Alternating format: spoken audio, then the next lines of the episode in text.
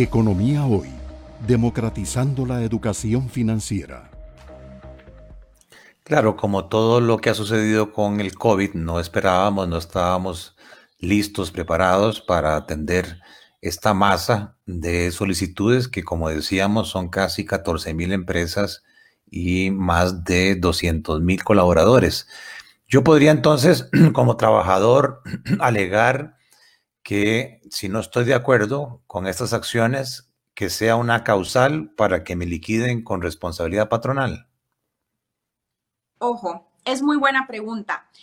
Si, insisto, si la empresa no cumplió con los requisitos y las solicitudes fueron rechazadas por parte del Ministerio de Trabajo y la empresa presentó el recurso de revocatoria, por ejemplo, y aún así se le rechazó, este, entonces sí podría el trabajador justamente pedir eh, la terminación del contrato con responsabilidad patronal, o sea, que se le pague la liquidación completa, ¿verdad? Incluyendo el preaviso y la cesantía, que es lo que generalmente, no lo que generalmente es lo que se da cuando eh, eh, un, sea un despido sin responsabilidad patronal, es lo que se elimina de la liquidación, el preaviso y la cesantía. En este caso, si una empresa incumple, entonces el trabajador podría dar por terminada la relación laboral con responsabilidad patronal pero solamente si de verdad está ante, un incumplimiento por parte de la empresa.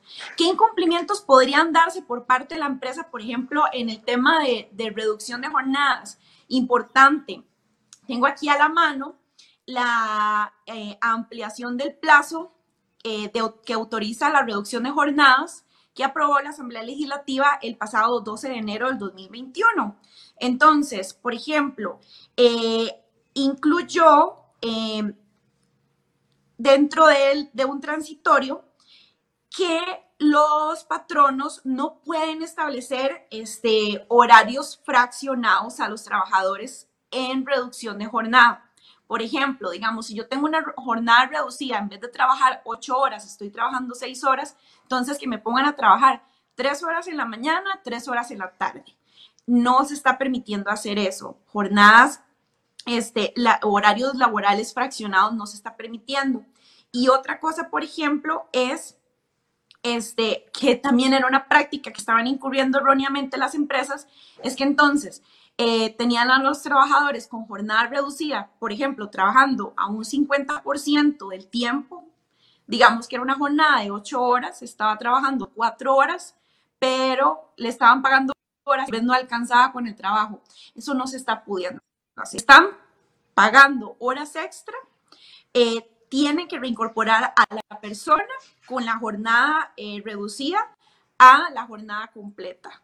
No pueden estar pagándole horas extra.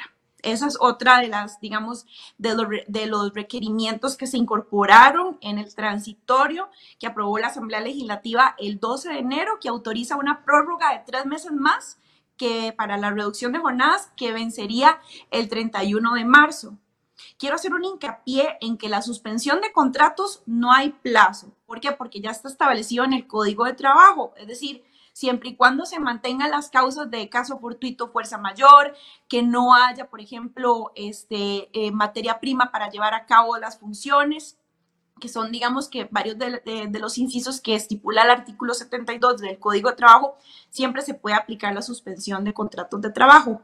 Pero, insisto, la reducción de jornada de trabajo que implica una reducción del salario es de carácter excepcional y por el momento es aplicable por ley hasta el 31 de marzo de este año.